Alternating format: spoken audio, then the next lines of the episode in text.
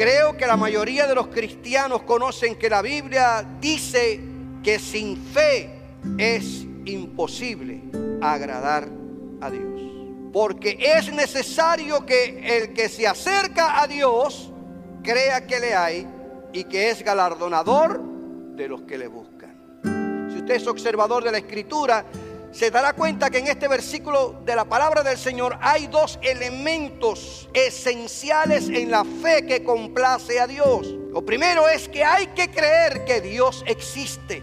Y segundo, según este versículo, que ese Dios en el que creemos que existe es un Dios personal que cumple con sus promesas. Y voy un poquito más allá. La fe auténtica no solo cree que existe un ser divino, sino que el Dios de la Biblia es el único Dios verdadero y real que existe. Lo que nos separa del resto del mundo es que nosotros creemos que el Dios de la Biblia es el Dios vivo y poderoso, creador del cielo y de la tierra, que merece toda alabanza y toda adoración. Y nos ha ido tan bien con ese Dios que no nos avergonzamos del Dios en quien creemos. Y es la razón por la que hoy quiero invitarte a que reflexionemos sobre tres grandes verdades acerca de lo que la fe puede hacer por nosotros. Lo primero que quiero considerar con ustedes es que la fe genuina nos capacita para superar obstáculos y buscar un milagro de Dios. La Biblia nos habla en el Evangelio según Marcos capítulo 2 y nos relata una historia sumamente interesante que ocurre en una ciudad llamada Capernaum. Y encontramos esta historia, hermanos, sanidad de un paralítico que cuatro amigos lo trajeron a la casa donde Jesús estaba predicando, pero como no pudieron entrar por la multitud que rodeaba la casa, se les ocurrió la brillante idea a estos cuatro amigos de subir al techo, abrir una abertura exactamente encima de donde estaba Jesús y entre los cuatro bajaron la camilla frente donde estaba Jesús. Estos hombres creían firmemente que Jesús haría el milagro y que no iban a regresar para atrás sin ver a su amigo caminando. Ellos creían que era la gran oportunidad de que ese paralítico pudiera alcanzar sanidad. Y los obstáculos no impidieron que ellos llegaran hasta donde Jesús. Estaban decididos a no marcharse sin la bendición de Cristo. Y Jesús premia la fe de estos cuatro hombres y del paralítico. Porque dice la Biblia que después que corrige a aquellos maestros e intérpretes de la ley, se dirige al paralítico y le dice, a ti te digo, a ti te digo, levántate, toma tu lecho y vete a tu casa. Entonces él se levantó, se levantó enseguida y tomando su lecho salió delante de todos, de manera que todos se asombraron y glorificaron a Dios diciendo, Nunca hemos visto tal cosa. Si algo toca el corazón de Dios, es la fe genuina. La fe activa las promesas de Dios. ¿Cuántos lo creen? La fe mueve la mano de Dios a nuestro favor. La fe, dice el Señor, que mueve montañas. La fe nos capacita para irnos por encima de los obstáculos y sobreponernos a las adversidades de la vida y salir vencedores. El apóstol Juan nos anima diciendo que si somos hijos de Dios, tengamos la seguridad y la certeza que vencemos al mundo por medio de nuestra fe. Por lo tanto, no permitamos que la duda, la inseguridad, el desánimo, la falta de entusiasmo, incluso hasta la falta de apoyo, mengüen nuestra fe. Si Dios está con nosotros, Él no nos dejará en vergüenza. Recordemos que la fe no solo cree que Dios puede hacerlo, sino que lo hará. Es la certeza de lo que se espera, es la convicción de lo que no se ve. Hay una segunda verdad del cual quiero hablarte, y es que la fe genuina nos capacita para creer que Dios obra en lo difícil y en lo imposible. Cuando Marta y María, dos hermanas de Betania, tenían un hermano llamado Lázaro y este hermano enferma y rápidamente enviaron a buscar a Jesús porque tenían la confianza en su poder para sanarlo. Finalmente Lázaro muere y después de cuatro días de muerto es que se aparece Jesús a Betania. Y dice Juan que está relatando la historia de la cual fue testigo ocular de las cosas que, vi, que está escribiendo. Dice que Jesús lloró. Le dice a Marta y a María, quitad la piedra o manden a quitar la piedra. Y Marta salta, salta y le dice, Señor, y he de ella ya apesta porque es de cuatro días. ¿Cómo se te ocurre decir que destapemos la tumba? Jesús le dijo, no te he dicho que si crees verás la gloria de Dios. No te he dicho que si crees verás la gloria de Dios. Para Marta y María no había una respuesta ya, hermanos. La fe de ellas les alcanzaba para creer que Jesús podía sanar a su hermano, pero la fe no le alcanzaba para creer que Jesús lo podía levantar de entre los muertos. Y de ahí es mi pensamiento. Nuestra fe no solamente debemos centrarla en que Dios hace cosas difíciles, sino también que Dios hace cosas imposibles. Así que la próxima vez que sintamos que el túnel se cierra y que los problemas nos asfixian y que nuestros problemas ya apestan a muerte, tratemos de ver nuestros problemas desde el punto de vista de Jesús. Miremoslo como Jesús lo ve. Apoderémonos de esas palabras que Jesús le dice a Jairo, sigue creyendo hombre. Si viniste a mí creyendo que yo podía sanarla, por favor sigue creyendo que yo la puedo levantar de entre los muertos. Oh, esa palabra que Jesús le dice a Marta y a María, no te he dicho que si crees verás la gloria de Dios. No te he dicho que si crees verás que tu esposo será cambiado, que tus hijos serán cambiados, que tu economía será mejorada, que tu situación financiera será mejorada, porque para el que cree todo le es posible.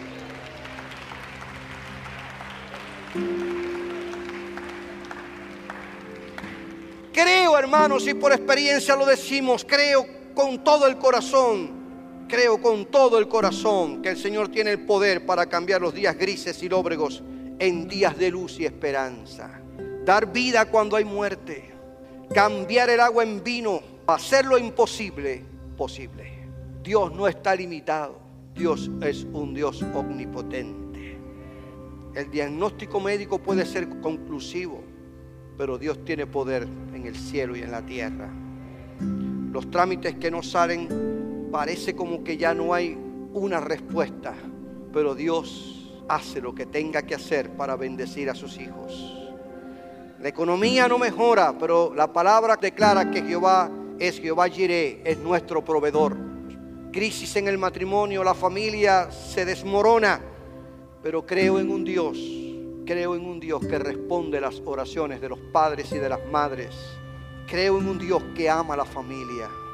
¿Cuántas cosas podemos atravesar en la vida, hermanos, que pueden ser piedras que tratan de aplastarnos y encerrarnos en una tumba? Pero nosotros creemos en el Dios de la vida.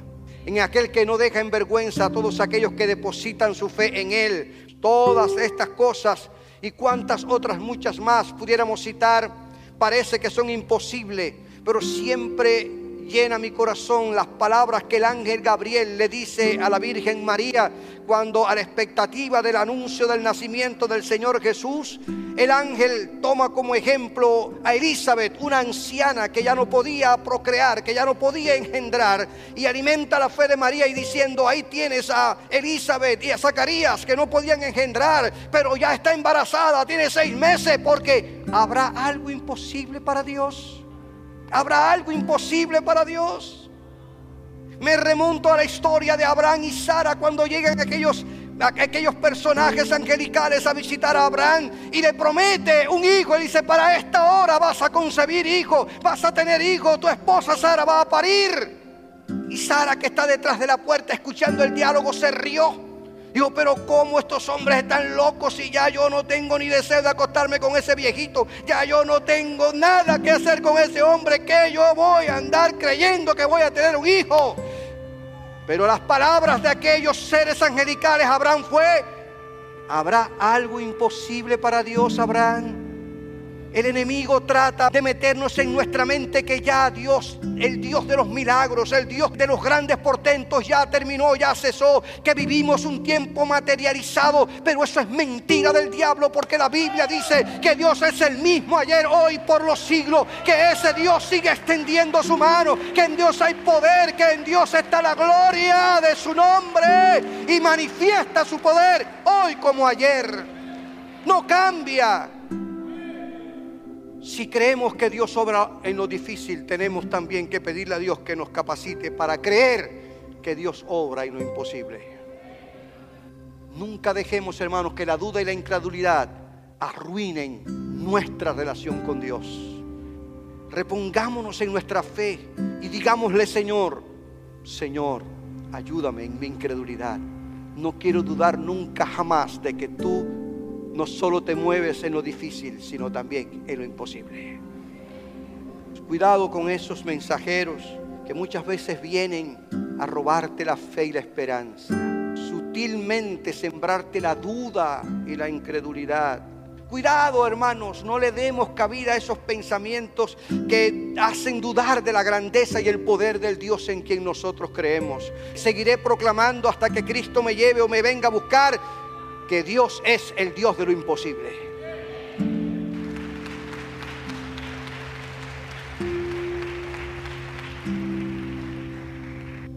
Y hay un tercer elemento que quiero considerar contigo acerca de la fe genuina.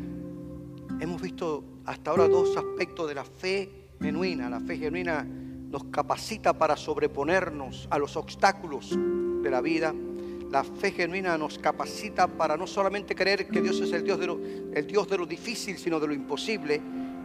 Un tercer elemento que quiero considerar con ustedes es que la fe genuina nos capacita para creer que la palabra que Dios dice se cumple. No es suficiente solo en creer que Dios existe, sino que Dios es cumplidor de promesas. Y quiero usar la historia que registra Lucas, el evangelista, en el capítulo 7 de su evangelio. Los primeros 10 versículos se nos hace la historia de un centurión de un líder militar y que formaba parte o era parte de la columna vertebral del imperio romano. Y nos habla de la fe genuina de este centurión romano que vivía en Capernaum. Y nos significa cómo la fe de este hombre lo capacitó para tener una percepción clara de quién era realmente Jesús. Por sus palabras, cuando usted lee la historia y le animo a que lo haga cuando llegue a su casa, capítulo 7 del Evangelio de Lucas, del versículo 1 al versículo 10, por las palabras del centurión, descubrimos que para este hombre Jesús no era un rabino más de entre los judíos. Este hombre fue capaz de reconocer la autoridad absoluta y divina de Jesús. Cuando usted lee la historia, se dará cuenta el contraste que existe entre este gentil politeísta en su formación religiosa y los judíos que habían sido instruidos en el conocimiento de las escrituras.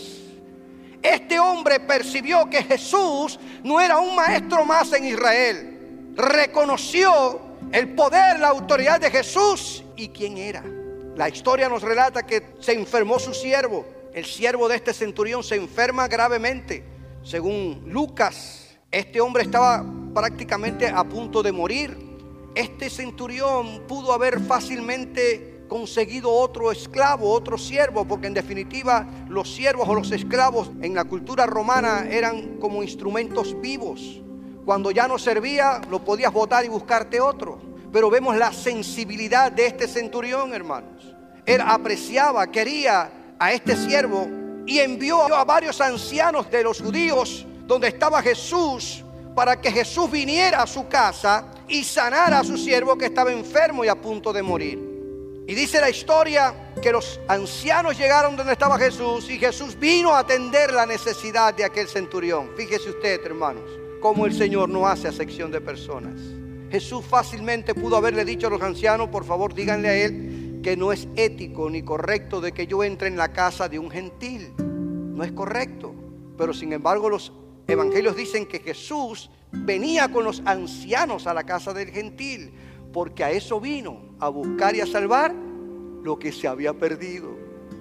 Y de camino a la casa, según la versión de Lucas, el centurión le manda a decir a Jesús, Señor, note usted, no sé si la palabra Señor, aunque está en mayúscula, el centurión tendría todo el conocimiento teológico de lo que eso implica, pero por lo menos aquí en la versión del 60 se traduce en mayúscula.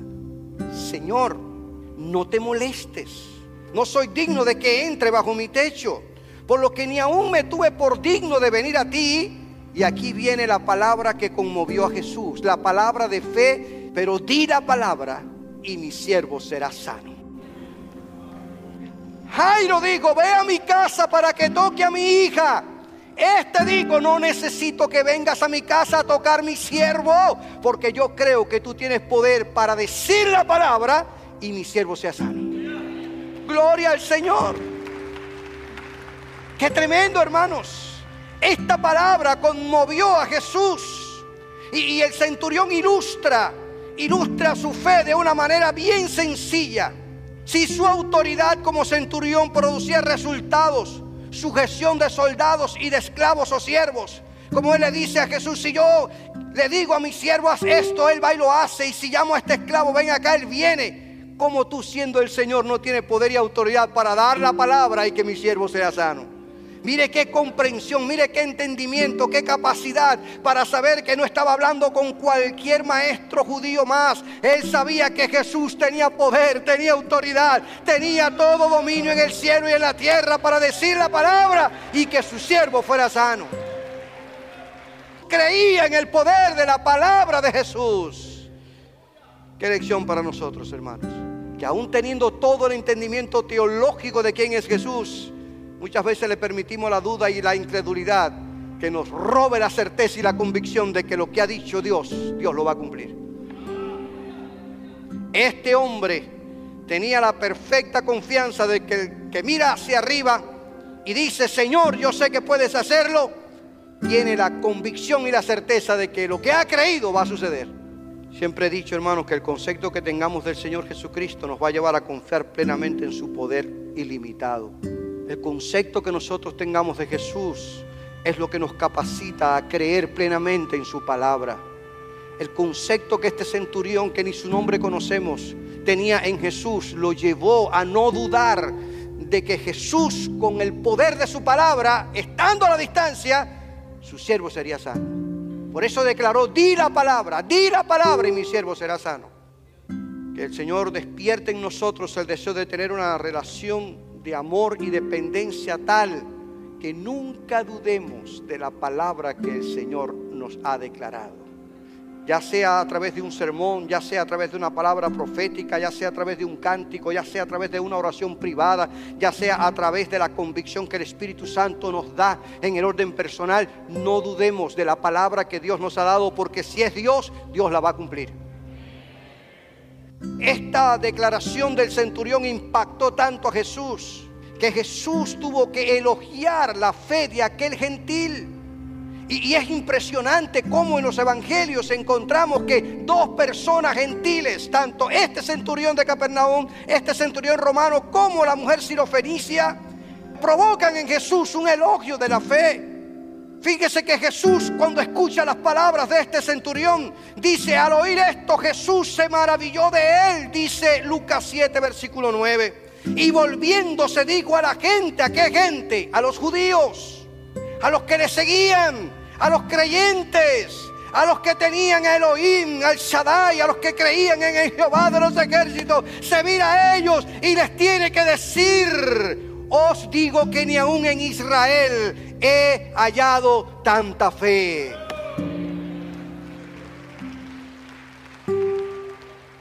La fe de la sirofenicia, de aquella gentil, como vio a Jesús cuando dijo, aunque sea la migaja, por favor, pero mi hija está atormentada allá en mi casa, di la palabra también. Y aquella fe provocó que Jesús dijera, oh mujer, grande es